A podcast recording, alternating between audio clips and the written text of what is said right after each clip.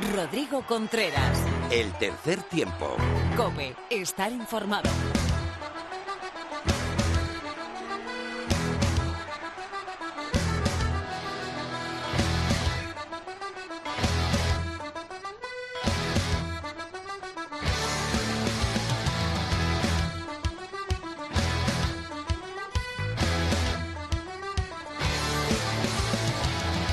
Tal? Bienvenido a la entrega 148 de tu programa de rugby en la radio. Bienvenido al tercer tiempo de cope.es.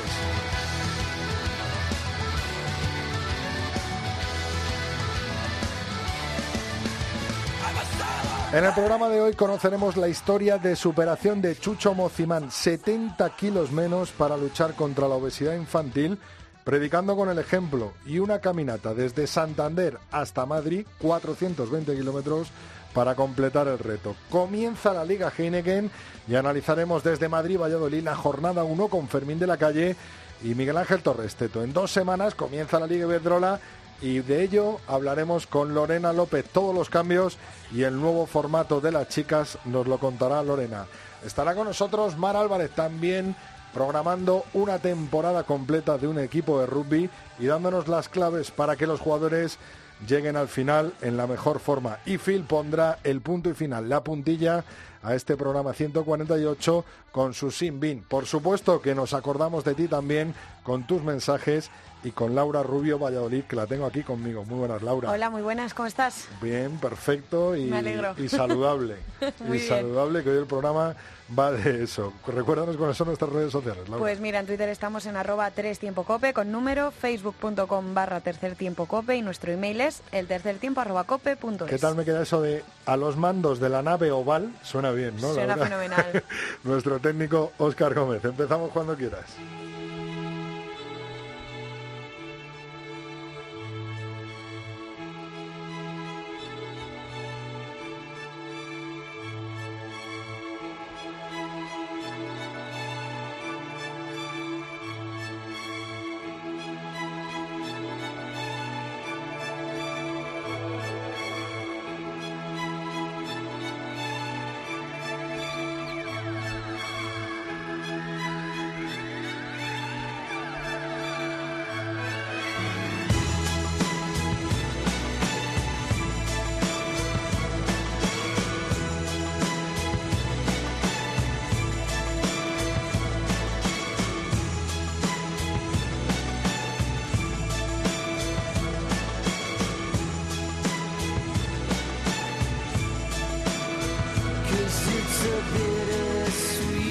Cumple Richard Ashcroft, Laurita. Ahí te pillo, no es difícil pillar a Laurita en un renuncio. ¿Qué me vas a preguntar?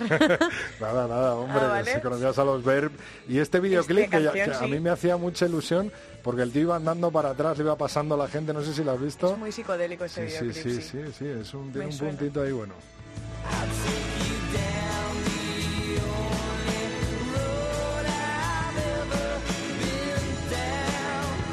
Bueno, por fin comienza la Liga Heineken, la división de honor, la primera del rugby español.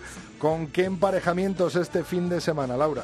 Pues el sábado a las 6 juegan Aparejos y Alcobendas. El domingo a partir de las 12 pues ya viene el resto de partidos. El Ampordiz y Unión Esportiva Samboyana, Cisneros Club de Rugby La Vila, Senor Independiente contra Guernica, Fútbol Club Barcelona contra Hernani y el Chami contra el Brac, que además es a las 12 y media y lo podréis ver en Teledeporte. Y Todos. escuchar también, ¿no? Eso es, y escuchar aquí a Rodrigo Contreras. Ahí estaremos. Bueno, vámonos hasta las mejores ligas de Europa en ese top 14 que se ha disputado la jornada 3 y cómo queda la clasificación tras esta jornada.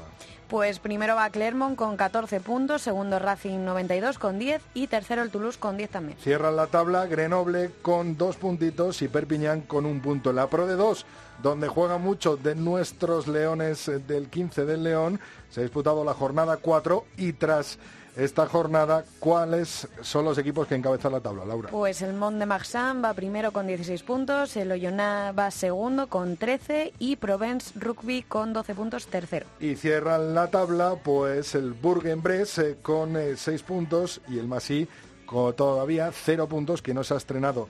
Nos vamos hasta las Islas Británicas, hasta la Galler- Gallagher Premiership. Segunda jornada se ha disputado. ¿Y quiénes son los líderes, Laura? Pues el líder es el Exeter Chiefs con 10 puntos, igual que el Saracens que va segundo y tercero es el Gloucester Rugby con 7. Cierran la tabla el Worcester Warriors con dos puntitos y Newcastle Falcons con un puntito nada más. Vamos ahora por toda la actualidad del rugby femenino con Lorena López.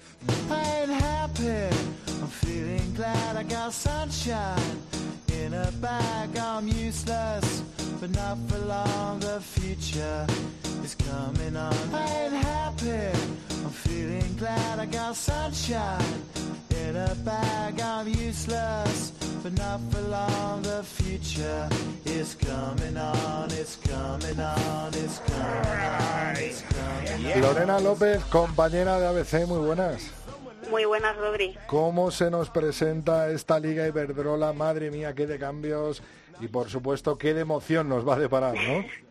Pues sí, porque además los cambios no son pocos, empieza antes de lo que estábamos acostumbrados. De hecho, el próximo fin de semana, el 22 y 23 de septiembre, ya podremos disfrutar de la primera jornada. Pero no te preocupes, Rodri, que empieza antes, pero no va a terminar antes. Porque a esa fase regular que, que veíamos inaugurada el año pasado, de 14 jornadas, se suma un playoff y una final en la que tendrán que pelear por el título de campeona de la Liga Iberdrola. Lo disputarán los equipos que terminen en las cuatro primeras posiciones de esa fase regular, que la fase regular terminará el 3 de marzo, y además se enfrentarán entre sí el primero contra el cuarto y el segundo contra el tercero a un único partido en el campo del equipo mejor clasificado, pero es que Rodri además la final también se jugará a un solo equipo, a un solo partido. Pero bueno, en la parte baja de la tabla el funcionamiento sí que sigue siendo el mismo y es que el equipo que termine en la última posición descenderá automáticamente, mientras que el penúltimo tendrá que jugar esa fase de promoción como hizo el año pasado, eh, bueno, hace unos meses entonces realmente, el Sunset Cruz ante el Salvador. Pero vamos, que la temporada va a estar movida eh, tanto en la parte alta como en la parte baja hasta el último momento, porque podemos decir que prácticamente todos los equipos tendrán algo que jugarse hasta la última jornada de la fase regular, porque recordamos que solo son ocho equipos, cuatro de ellos van a entrar en la playoff y otros dos estarán pendientes del descenso. En cuanto a las Leonas 15, también tienen su calendario casi listo, ¿no? Pues sí, la FER daba a conocer estos días los próximos compromisos que tienen las jugadoras del 15 de León.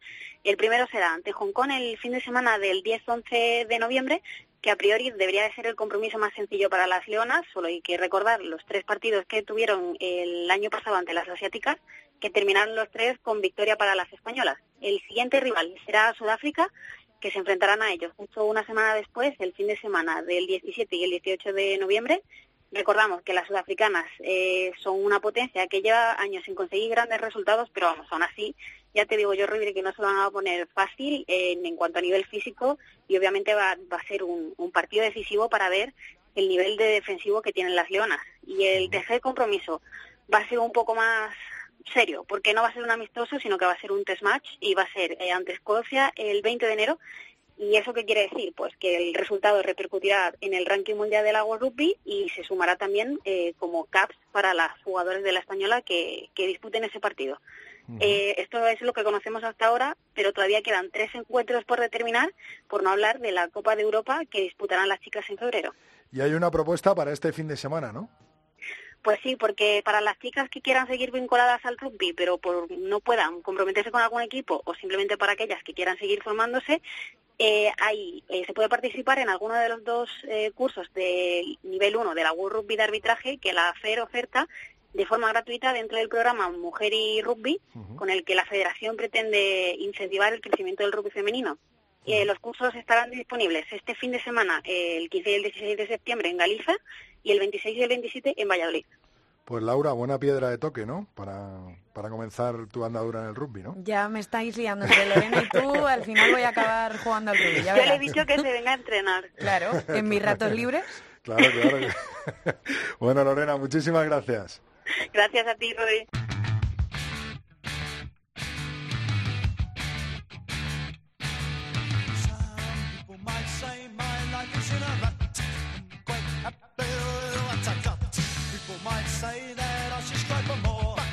so happy.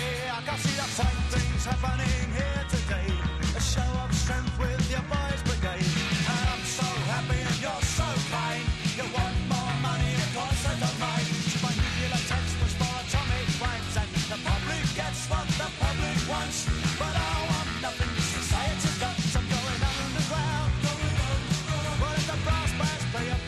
Hoy tenemos con nosotros a una persona que quiere predicar con el ejemplo, una persona que quiere superarse a sí misma para combatir uno de los grandes problemas de esta sociedad. Y todo ello lo hace a través de lo que ha sido su vida durante todos los años, a través del rugby, a través del deporte oval que tanto ama y que por supuesto tanto amamos en el tercer tiempo. Él es el entrenador del Senor Independiente Rugby, el equipo de Santander que compite en eh, la Liga Heineken, en la División de Honor, que empieza esta misma, este mismo fin de semana. Y ya está con nosotros escuchándonos Chucho Mocimán. Muy buena, Chucho. Hola, amigo, ¿cómo estás? Pues encantado de saludarte, sobre todo para el tema que nos vas a comentar y de apoyarte al mil por cien en este desafío Try Again que has comenzado hace cuánto, Chucho? Y vamos por la quinta semana del, desafío. Es un desafío que va a durar 60 semanas. Ajá o sea que es un recorrido largo, largo el que tenemos que hacer y vamos ahora por la quinta semana. Bueno, Chucho, antes de nada vamos a explicar a todos los oyentes del tercer tiempo de qué se trata tu desafío, porque dirán, aquí Rodri Contreras nos está diciendo que Chucho eh, se va a superar a sí mismo, que Chucho va a dar ejemplo con, con, eso, con realmente con, con, hechos, ¿no? No solo con palabras. Eh, cuéntanos desde el principio cómo surge esta idea, cuál es eh, tu desafío y ahora que estás en la quinta semana, ¿cómo estás en la actualidad? Y bueno, mira, esto surge a raíz de, que me retiré de, de, la, de la parte activa del deporte. Yo ahora llevo 11 años como entrenador, pero cuando me retiré como jugador, entré en una dinámica muy mala, muy muy negativa, culpa mía solamente, o sea, no, no, no puedo echarle la culpa a nadie ni a nada, solamente eran malos hábitos, mal comer, ignorancia también en cuanto a muchas cosas de relacionadas a la alimentación, poco de vagancia o dejadez también en, cuanto a la parte de, de caminar o correr o hacer cualquier otro tipo de deportes y todo eso me llevó a entrar en una dinámica muy muy negativa y de llegar a pesar 190 kilos. O sea, yo fui un tipo que siempre jugué al rugby a, un nivel importante, con 120, 125 kilos, pero estando muy bien físicamente, y de repente me encuentro en 10 años con 190 kilos, con una falta de movilidad terrible para, ya no te digo para hacer deporte, sino para, para hacer cosas del día a día que para cualquier persona pueden ser normales y para mí era realmente complicado un, infierno. estoy hablando de sentarme en el sillón y, ponerme la zapatilla y, atarme los cordones. Directamente no podía, me lo tenía que hacer mi mujer, que era un, papelón. Ahora lo cuento abiertamente porque es algo que para poder darle solución hay que afrontarlo, pero durante mucho tiempo la verdad que me daba hasta vergüenza que, que tenga que vivir una situación así y, durante mucho tiempo en mi cabeza siempre tuve el, tener que hacer algo, el tener que cambiar, el tener que modificar todo esto, porque tengo cuatro hijos, porque soy entrenador de un equipo de rugby, donde les pido siempre a mis jugadores el tema del esfuerzo, el tema de entrenarse, el tema de sacrificarse, pero yo era el peor de todos, o sea, no era un ejemplo de nada. Entonces siempre con la cabeza puesta en hacer algo, pero no sabía qué, no sabía cómo, intentaba las típicas dietas, la típica iniciativa de, bueno, hoy empiezo a correr o algo así, pero ya duraba dos días. Hasta que, hará cuatro o cinco meses atrás, empecé con otro proyecto que tengo eh, a nivel personal y donde involucré también a mi club de, aquí de Santander, que es empezar a dar clases de rugby en la cárcel, en el Dueso, una cárcel que hay aquí en Santander, en Santoña mejor dicho, a 30 kilómetros de Santander, y el empezar a estar todos los días ahí en la cárcel dando, dando entrenamientos de rugby, charlando y escuchando a la gente, cada uno con sus, historias, me ha hecho hacer un cambio realmente en mi cabeza importante. Un cambio que primero empezó en mi casa, la relación con mi familia, con mis hijos, después siguió con mis amigos, con los mis jugadores y conmigo mismo en el sentido de, valorar mucho más lo que hay afuera. Yo ahora hablo siempre de lo que vivo adentro de la cárcel y lo que vivo afuera y, el, lo que vivo adentro de la cárcel me hace valorar muchísimo lo que hay afuera, las cosas del día a día, que por ahí muchas veces no le damos importancia. Y eso me ha hecho un cambio enorme, enorme en mi cabeza en muy poquito tiempo. Por ahí la gente que no me conoce no lo puede llegar a ver o no lo puede llegar a entender, pero la gente que me conoce y está al lado constantemente mío me lo, me lo transmiten, de que, se, que, que, notan un cambio enorme en, en, mi forma de ser, en mi actitud, en, en ser más positivo ante muchas cosas, en, Y todo eso desembocó en esto, desembocó en Try Again, que es el desafío que me planteé, de irme caminando de Santander hasta Madrid en el 2019, pero previamente para eso tengo que bajar 70 kilos, de los cuales ya bajé 15, y ponerme bien físicamente para poder cumplir el, el objetivo de ir, de ir, andando de Santander hasta Madrid. El desafío, entonces, para, resumiendo, se trata de ir andando de Santander a Madrid. Eh, antes eh, tienes esas semanas eh, para ponerte en forma y bajar esos 70 kilos que se dicen pronto, de los cuales ya has bajado 15 en estas cinco primeras semanas. Y también un objetivo claro, ¿no? Luchar al final contra, contra la obesidad en general y, por supuesto, contra la obesidad infantil, ¿no? Exactamente, nosotros, bueno, yo digo nosotros porque esto realmente no lo estoy haciendo solo, lo estoy haciendo con, un equipo, como me gusta a mí siempre trabajar en equipo, lo estoy haciendo con un muy lindo equipo que, hemos montado, con dos preparadores físicos, con dos nutricionistas, con un fisioterapeuta, con una psicóloga, con un, un, experto en comunicación que hay aquí en Santander, que me ayuda con toda la comunicación en redes sociales, y una productora audiovisual. Al final armamos un equipo grande de Traya Game porque cuando empezamos con esto, eh, empezamos a ver que el problema de la obesidad es un problema mucho más gordo, nunca mejor dicho, de lo que parece. O sea, yo por lo menos no lo desconocía, yo por ahí pensaba que era mi problema, pero realmente eh, me doy cuenta que es un problema que abarca, y estos son estadísticas y datos reales, abarca el 53% de la población de España, directa o indirectamente.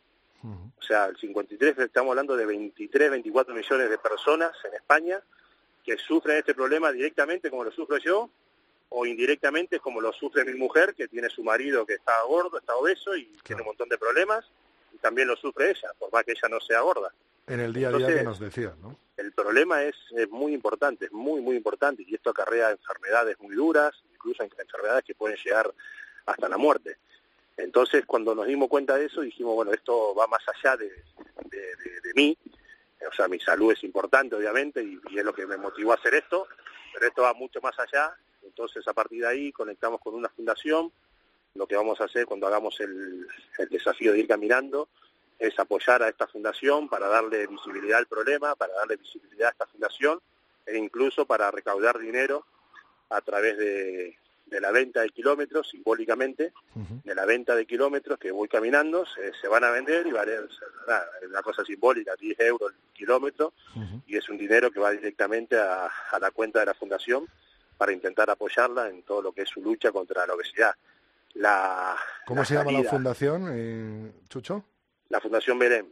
La, Fundación Belén. ¿Y cuántos kilómetros hay de desde Madrid? ¿Cómo va a ser ese desafío? ¿Cómo, ¿Cuántos kilómetros vamos a poder eh, participar y comprar eh, la gente que vamos a apoyarte? Son 420 kilómetros, 420 kilómetros, que lo vamos a hacer por etapas y ya te digo, lo, lo más lo más importante eh, después de, digamos de que yo consiga esto es que la gente, la gente, todo el mundo vea realmente que es un problema muy muy importante que hay que tomarlo en serio.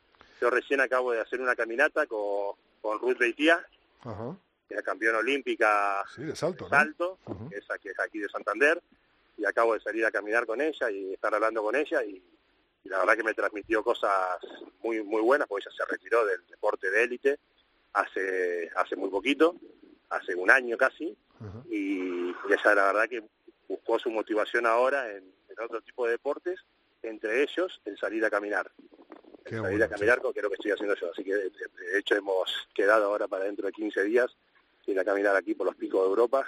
Es un paisaje hermoso que hay en Cantabria y, nada, es, algo que realmente se lo recomiendo a todo el mundo. Yo eh, me pongo un poco colorado cuando cuando me dicen que puedo ya ser ejemplo de algo, porque no me considero ejemplo de nada, al contrario, soy un muy mal ejemplo en muchas cosas pero sí que puedo decir desde la experiencia que estoy viviendo ahora que, es muy recomendable la actividad física, sea cual sea, si te gusta caminar, caminar, si te gusta correr, correr, si te gusta jugar al pádel, jugar al pádel, o nadar, natación, lo que sea, y el comer sano, porque realmente el, el cuerpo lo que transmite cuando se siente bien son todas cosas positivas, que es lo que estoy sintiendo yo ahora.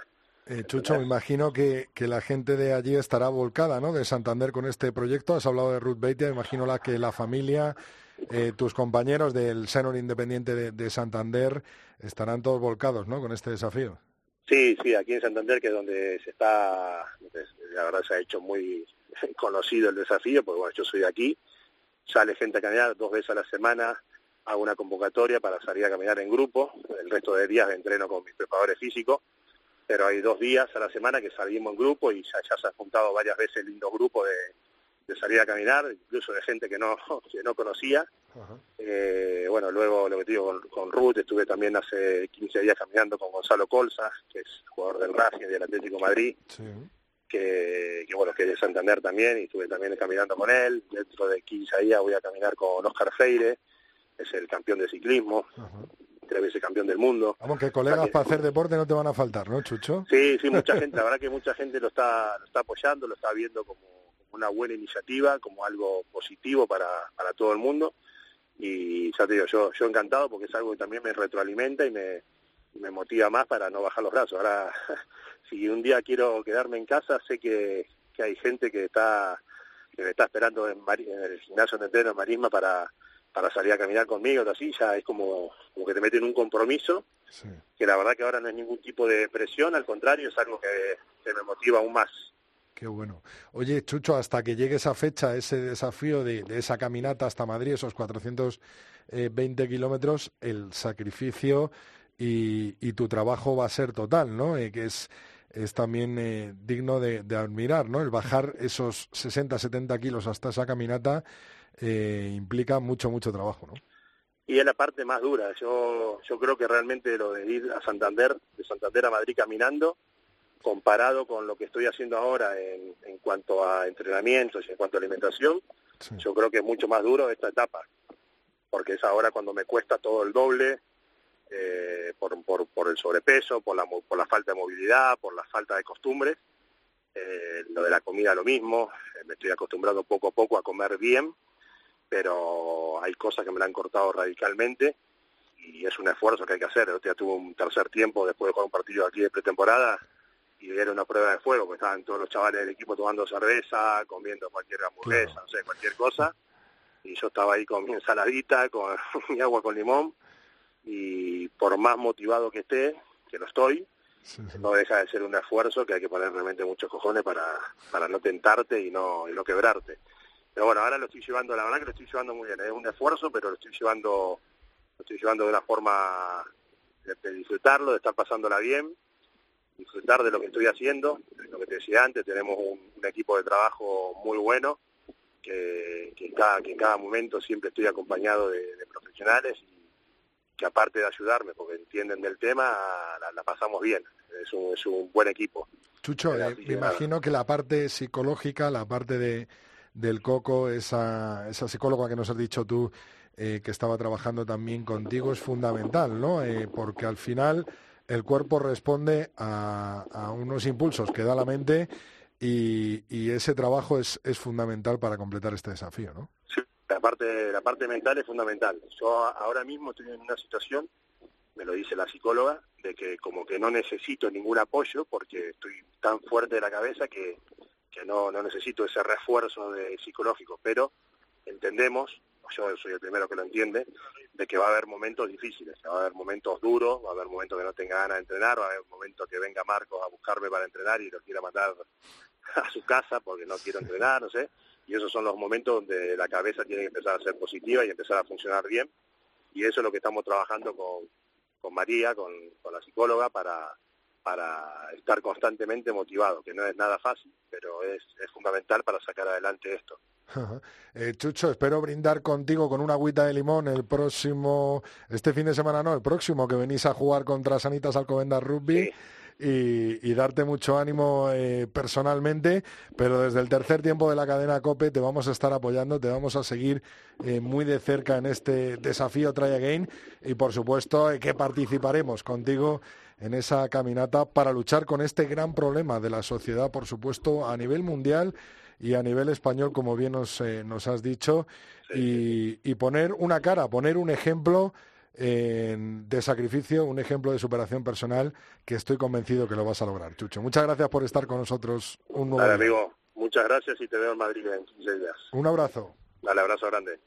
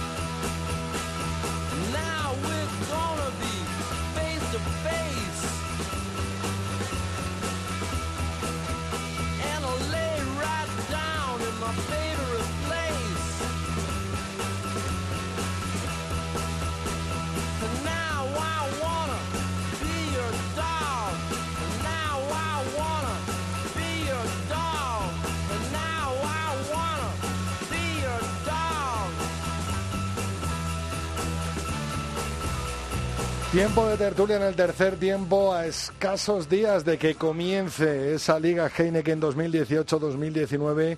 Ya tengo a dos de nuestros expertos preparados para disparar y para analizar cómo será este principio, esta jornada 1 de la Liga Heineken. En Valladolid nos escucha nuestro compañero de Cope Valladolid, Miguel Ángel Torres.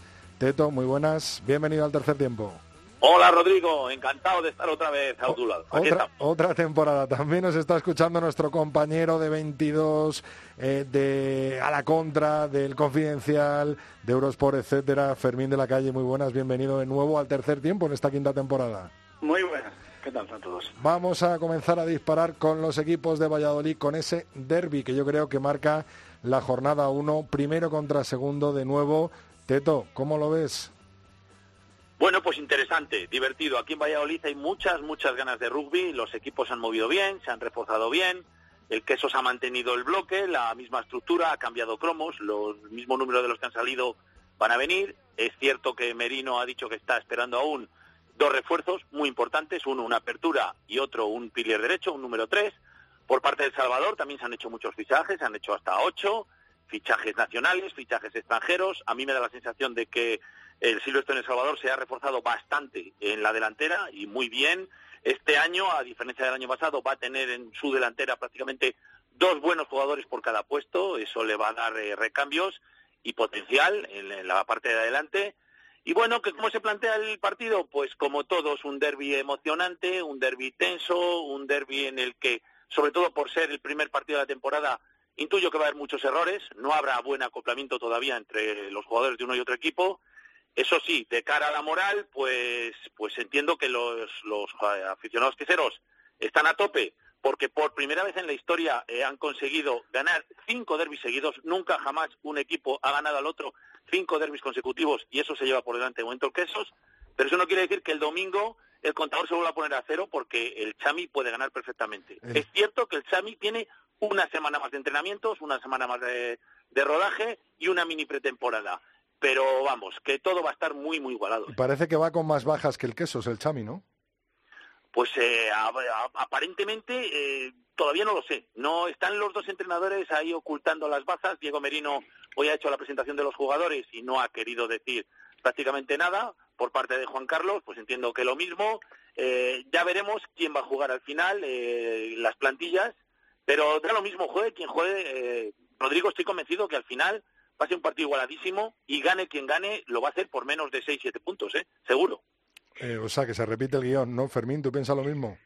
Sí, yo creo que, eh, digamos que el BRAC se ha reforzado bien, pero el Chamis ha reducido la distancia, porque como decía Teto, yo creo que tiene casi dos jugadores por posición importantes, con lo cual, entre comillas, la partida de ajedrez sigue jugándola con las blancas, que siempre te da más margen el queso, pero está más cerca y ya el año pasado vimos que estuvieron cerca de ganarle alguno de los títulos, porque la final de liga estuvo muy cerca y en los partidos juntos se conocen bien y también los compiten, entonces bueno, vamos a ver si este año es capaz de, darle algún susto o si el BRAC sigue manteniendo su dictadura. ¿Cómo ves, eh, Fermina, al Alcobendas? Eh, veo que se ha reforzado mucho he podido conversar con, con Tiki y bueno y ver que hay mucha gente nueva, ¿no? También en, esa plantilla. ¿Crees que va a ser eh, capaz Tiki de juntar todas las piezas del puzzle y poder conjuntar un equipo que compita contra los dos de Valladolid? Bueno, yo creo que más importante que todos los cambios que ha habido, que son muchísimos, porque es un equipo casi eh, completamente nuevo, va a ser eh, cómo ha implementado lo que Urcade le ha, trabajado estas dos semanas, porque la idea que tenía Urcade era eh, trabajar un poco, tocar algunas cosas del sistema de juego de, de Alcobendas e intentar generar más dinámicas y automatismos de juego, que haya una inercia más de equipo y si eso ha sido capaz de asimilarlo Tiki eh, en estas dos semanas en las que está con Urcade trabajando y eso repercute en el juego del equipo, pues puede ser bastante interesante. Luego, a nivel de jugadores, ha habido muchos cambios. Eh, Tiki está, como tú decías, está satisfecho con lo que le han traído. Eh, hay jugadores que me parece que van a ser muy importantes, por ejemplo, eh, y, no son detrás. Por ejemplo, Nico Griffith, el, el pilier que han traído argentino, creo que es un jugadorazo, por lo menos con lo, lo que habla con gente que entrena con él, es un jugadorazo espectacular. que puede marcar mucho las melés, eh, pero sí tiene buena plantilla, pero sobre todo tengo mucha curiosidad por ver qué han sacado de, la convivencia con Urcade en, y, para qué le va a valer. Eh, Fermín, ¿tú ves Alcobendas también capaz de, llegar ahí arriba? Eh, a ver, objetivamente muy difícil, yo creo, porque precisamente por lo que He, dicho Fermín, quería decirte... ¿Tú crees? Eh, bueno, Fermín, sigue, que te, No, no, a ver, yo, yo, creo que es difícil porque tiene mucha gente nueva y, y, van a necesitar tiempo, de que si al final de, temporada, que lleven nueve meses trabajando juntos, estarán mucho más acoplados y puede ser Ahora creo que vamos a ver mm, que hay distancia todavía. ¿Teto? Hombre, fíjate que a final de la temporada pasada yo te lo dije, soy vallisoletano, yo quiero que los dos equipos de Valladolid estén siempre en cabeza, pero por el bien del rugby español sería muy interesante que otro diera el salto y descabezara un poquito a los dos pucelanos. El que más cerca lo tiene, el que más fácil lo, lo parece que lo está haciendo es Alcobendas. Pero es cierto que estos últimos años eh, ya llevamos tres temporadas en las que es, parecen un quiero y no puedo. Da la sensación de que van a llegar y cuando están cerca de la cabeza, pues pues pues aún están un, peldaño por debajo de los de los de Valladolid. Me gustaría, desde luego se han reforzado bien.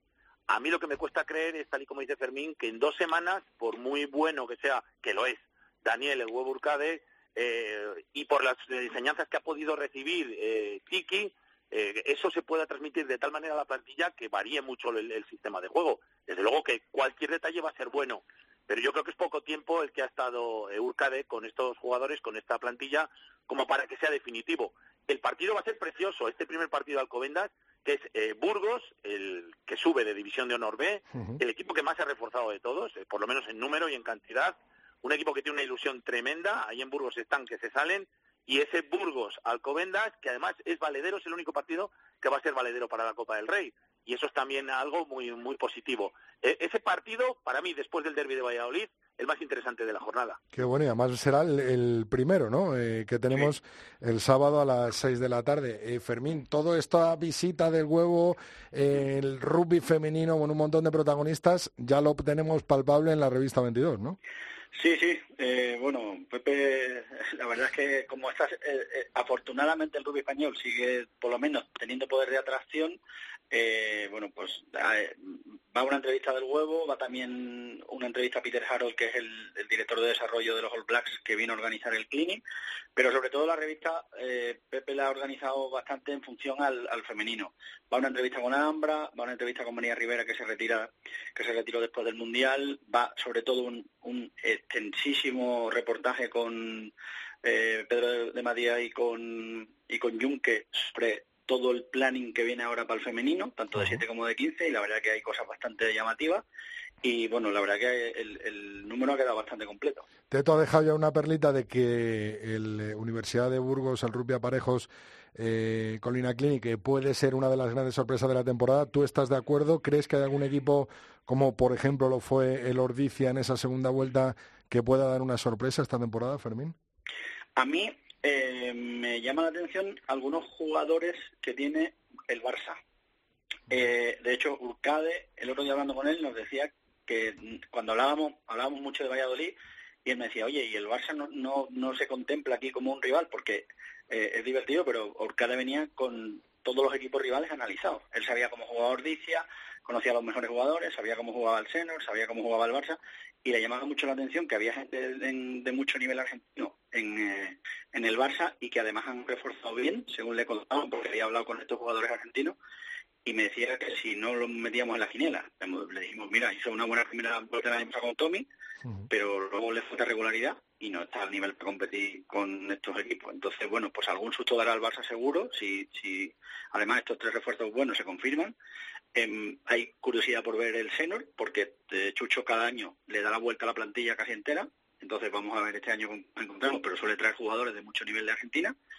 Pero yo personalmente creo que crecerá un poquito más Ordicia y seguirá apretando por ahí. Y entre Ordicia y Senor estará ese probablemente ese cuarto puesto. Lo hablábamos con Felipe y David el otro día. ¿Crees que la baja esa de de Tommy en el Barça puede, puede afectar en un principio al rendimiento del Fútbol Club Barcelona? Eh, a ver, yo creo que por lo menos el juego mm, tan vivo y tan vistoso que hacían con mucho movimiento por detrás que le daba Tommy, eh, tenderá a ser un poco más un juego cerca de los agrupamientos, entiendo, porque Guerrero es un delantero y, la concepción que tiene también es de otro trabajo diferente. Pero mm, como son los jugadores que tiene, son prácticamente los mismos atrás, mm, Bautista y tal son gente que, que genera juego detrás, entiendo que los mismos jugadores con esos mimbres tendrás que jugar a lo que puedas y generarán un juego por lo menos parecido. No sé si tan vistoso, porque mm, bueno, pues se ha puesto un poco también por trabajar en delantera, pero entiendo que, será por lo menos parecido. Eh, Teto, si el año pasado el jugador de la liga fue John Wesselbell, ¿este año quién va a serlo? Uh, pues eh, espero que haya otros candidatos nuevos, que vengan jugadores extranjeros que se lo pongan difícil al excelente zaguero del Quesos. Eh, pero vamos, va a haber mucho nivel mucho nivel. Eh, yo he visto que los equipos se están reforzando, se están reforzando bien. Y mira, sinceramente me gustaría que fuera un español. Eh, hay muchos nacionales que están siendo fichados por equipos de campanillas eh, y, eso me encantaría, que un chico joven, un Álvaro Jimeno, un Vicente del Hoyo, yo qué sé, cualquier, cualquier gente joven que, que sale de su casa y encima va a equipos fuertes y lo intenta hacer bien. Tenemos muy buenos, muy buenos equipos y vamos a ver una liga yo creo que muy interesante a mí lo que me preocupa es que hay equipos a los que yo, bueno, me caen verdaderamente simpáticos, pero que veo que este año a lo mejor lo van a tener complicado como Cisneros, y me estoy pringando desde el primer día. Un equipo eh, que hace bien poquito estaba en la parte de arriba eh, luchando por los títulos y jugando finales, y que cada vez está bajando más peldaños. Me preocupa, es un histórico y ojalá me equivoque y le vaya muy bien pero fíjate, ya es un pronóstico que te doy así por adelantado.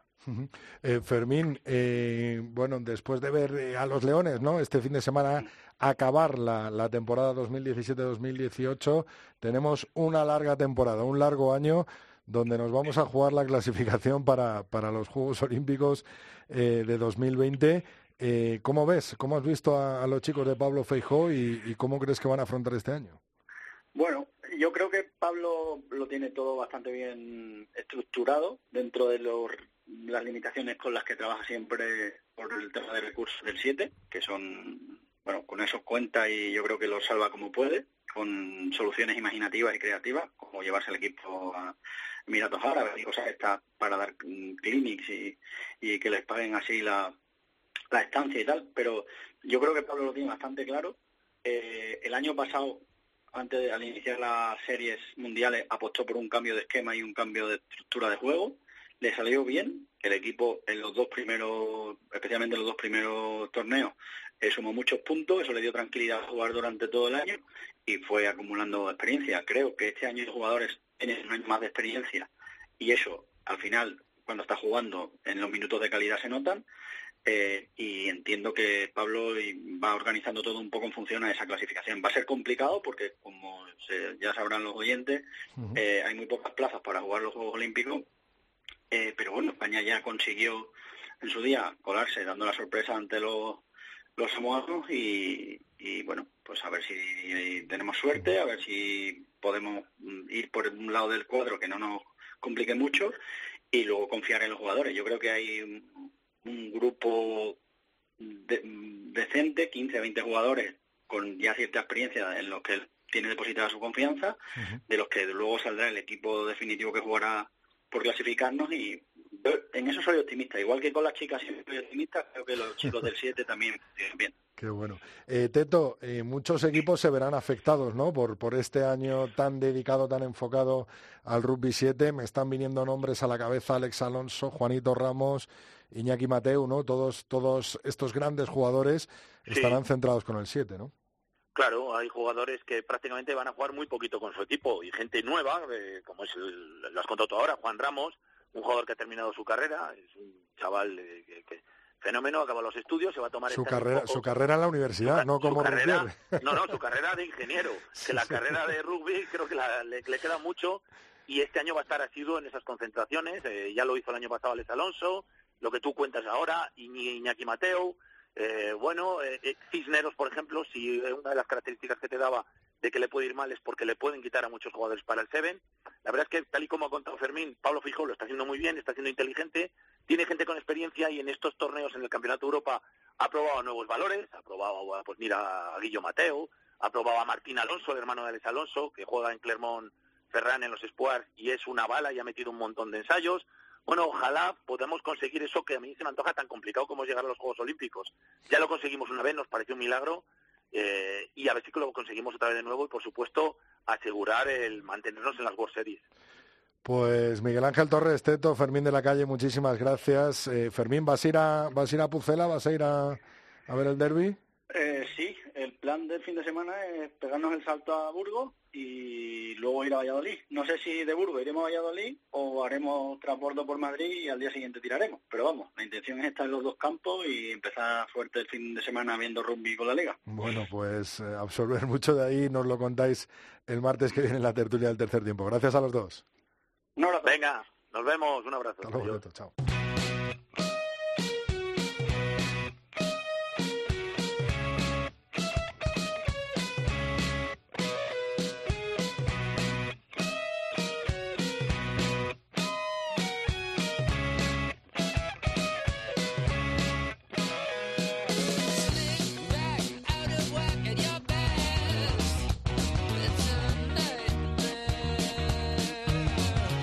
A puntito de empezar esa Liga Heineken, tenemos otra semana más con nosotros a Mar Álvarez. Muy buenas, Mar.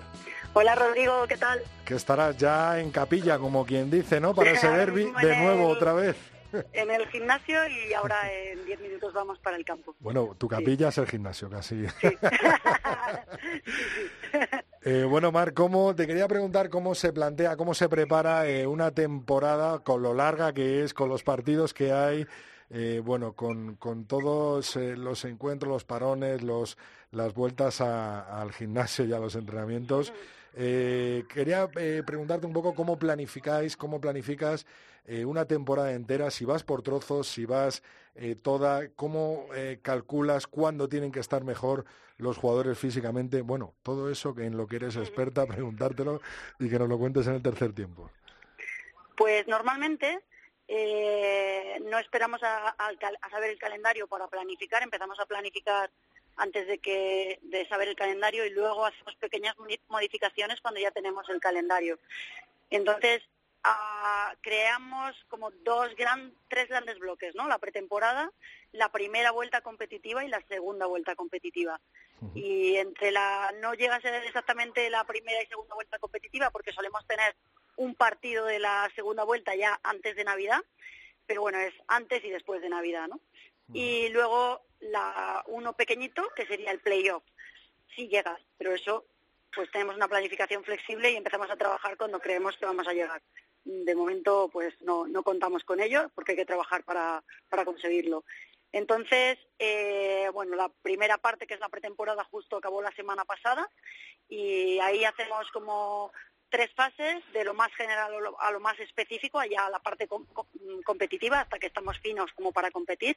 Eso ha terminado la semana pasada. Y en la primera vuelta nos organizamos en bloques de tres o cuatro partidos y vamos modulando la carga que metemos dependiendo del rival, de, cómo sea el rival de, directo o, menos directo. Y al final, como en los deportes de equipo no es como en, los deportes individuales que tienen tres o cuatro citas a las que tienen que llegar bien, eh, nosotros tenemos que estar bien cada fin de semana. Entonces, nuestra semana es una eh, combinación de una parte en la que trabajamos para recuperar, otra parte en la que metemos carga, que son los días centrales, y otra parte en la que preparamos la competición, lo que llamamos tapering. Entonces son esas tres mini, bueno, y luego ya la competición, esas mini partes las que componen la semana, que es como nuestro ciclo de planificación. Pero, pero bueno, nosotros agrupamos en bloques de tres, cuatro partidos, que llamamos mesociclo, eh, para organizar. Mar, a ver, que se nos ha ido un poco la comunicación. A ver.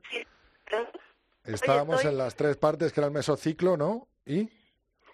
Sí, la semana la organizamos en esas tres partes, que es la primera parte es trabajar en la recuperación, depende de cómo haya sido el partido, esa parte es más larga o más corta. La segunda parte, que es el centro de la semana, es donde metemos la carga.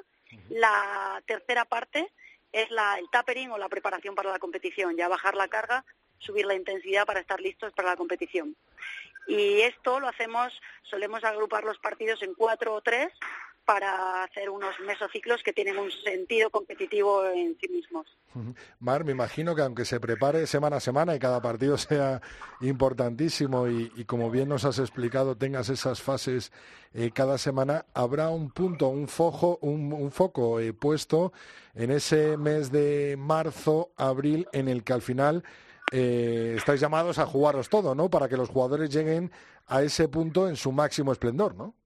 Sí, ahí pues las semanas que hay libres sin competición, nosotros valoramos si es una semana de carga, que puede ser si nuestros jugadores están bien, si no están muy cansados, o si es una semana que los jugadores necesitan recuperación eh, física o mental porque lleven muchos partidos seguidos. Entonces a veces simplemente mantienen el mismo nivel de entrenamiento, pero lo hacen en otro sitio o les dejamos que viajen mientras eh, hagan su trabajo individual, vamos. Y con los jugadores que, están a medias, por ejemplo, los jugadores de las selecciones, eh, los jugadores, eh, bueno, que, al final eh, no contáis con ellos durante todo el año, me imagino que tendrán un, extra, ¿no? Tendrán una preparación extra o una preparación diferente, ¿o no? Sí, tenemos que tener en cuenta lo que ellos llevan ya de carga en su, en su liga. Por ejemplo, nuestros jugadores recuperan dos semanas en, en noviembre, cuando juega España, pero los que juegan con la selección no. Entonces, si luego vuelven a la liga, pues tenemos que tenerlo en cuenta, que ellos no pueden hacer el mismo trabajo que todos. Y al revés, hay jugadores de, que juegan con España que a lo mejor han jugado más o menos, o llevan más partidos como suplentes o, menos partidos y bueno, entonces tenemos que tenerlo en cuenta. Al final es un cálculo muy individualizado en cada Muy individualizado, sí. La, la tendencia es a individualizar cada vez más. Eso decían los All Blacks, ¿no? En el clinic. sí, bueno, Mar, ¿algo más que añadir? Nada, que normalmente eh, si, si en los deportes individuales la planificación es flexible, en los deportes de equipo es mucho más flexible, porque cada partido es importante. No hay competiciones de preparación como pasa en el atletismo o en la natación, sino que aquí cada partido es importante. Entonces, si un partido te ha ido mal, tienes que cambiar lo planificado para, para acabar con buenas sensaciones. Pues nos quedamos con eso y con el partido a partido, semana a semana, preparando eh, esa Liga Heineken que empieza ya este fin de semana y para la que te, damos, te deseamos mucha suerte, Mar. Muchísimas gracias. Venga, un saludo. Nos vemos la próxima semana. Eso es, el martes que viene hablamos. Vale.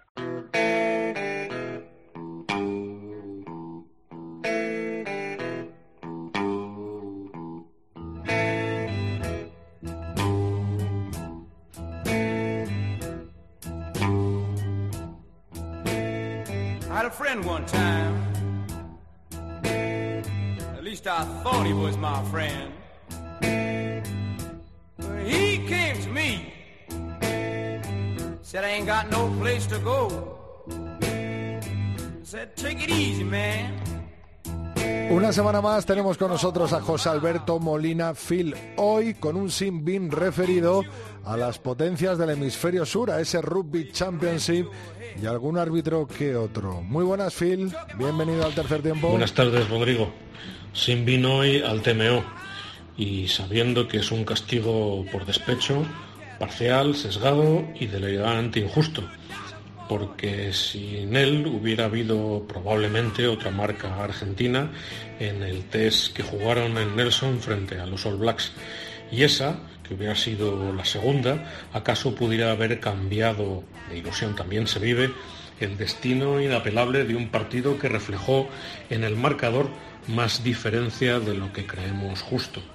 Jugaron bien los Pumas, Rodrigo, ajustaron su defensa y eligieron buenos canales de ataque.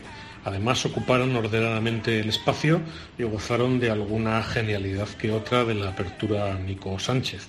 Pero no bastó, claro, ante el desempeño exacto, preciso y letal de los All Blacks. No obstante, ese regalo a Ramiro Moyano, que fue la primera marca de los Pumas, entre cambios de dirección que probablemente no hubieran sido admitidos en un partido de primera regional en el canal del ala que ocupó antes de anotar. Ah, Rodrigo, sin TMO, esa fracción infinitesimal de materia caliza que rozó la bota de Moroni hubiera pasado inadvertida y hubiera sido otro el partido que contemplamos. Es verdad, sin embargo, la fría técnica manda, pero en otro tiempo hubiera subido al marcador esa anotación y el azar o la injusticia cósmica que de eso tiene mucho la vida, mero trasunto del rugby, nos hubiera regalado otro improbable e inverosímil partido. Pero al fin, Rodrigo, es el TMO el que manda y por tanto debemos decir con el legislador dura lex, sed lex. Pues ahí queda dicho, Phil, muchas gracias y hasta la semana que viene. Sin bin dedicado para ese TMO, para ese ensayo y para ese partido entre Argentina y los All Blacks que vivimos el pasado fin de semana. La semana que viene, otro Sin bin de José Alberto Molina, Phil en el tercer tiempo.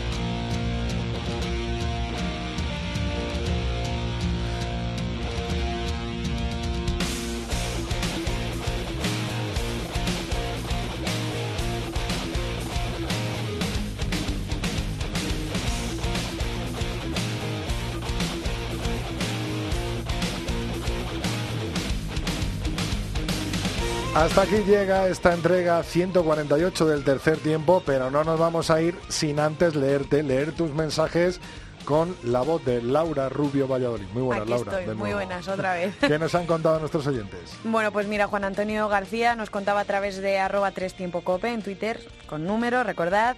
Nos decía, recién sacado del horno y con Rodrigo Contreras a la cabeza ya tenemos aquí el primer programa de la nueva temporada y ya van cinco, ¿eh? Vamos a por nueve. Y dice, hashtag, porque no todo es fútbol, gracias a Dios. Eso es. Eh, pues mira, un oyente que por lo menos se alegra de, de nuestra vuelta, seguro que hay muchos más. Otro se ha hecho eco de una noticia actual de rugby, que el viceprimer ministro de Rumanía va a invertir 18 millones en un nuevo estadio de rugby. Bueno, pues Jau, JM Jaurrieta se pregunta, ¿os imagináis a Carmen Calvo diciendo que va a invertir 18 millones en un estadio para sustituir al central? Madre mía, ¿Tú los te lo rumanos. imaginas, Rodri? Vuelven los rumanos. Que, que vuelvan a... Que- ojalá, ¿no? Ojalá. Ojalá. De momento tenemos un campo de en rugby, claro. nuevo en Almería, que, que les mando la enhorabuena, que lo han inaugurado el pasado fin de semana.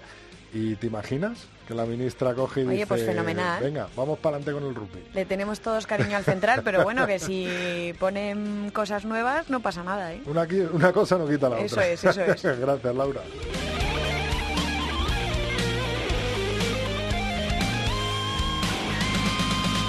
Oye, Laura, que sé que me vas a echar la bronca. ¿Cuáles son nuestras redes sociales? Que no las hemos recordado. Yo he intentado introducirlo ahí como he podido en Twitter, cuenta, por lo menos. Eh, bueno, en Twitter estamos en arroba tres tiempo cope con número, en facebook.com barra tercer tiempo cope y nuestro email, el tercer tiempo arroba cope punto es. Bueno, pues si nos queréis escribir, sabéis dónde hacerlo, Eso sabéis es. dónde dirigiros, donde os acaba de decir Laura. Hasta aquí ha llegado este capítulo 148 del tercer tiempo. Os espero el martes que viene a la misma hora y en la misma radio, en cope.es. Un abrazo. Rodrigo Contreras. El tercer tiempo. Cope. Estar informado.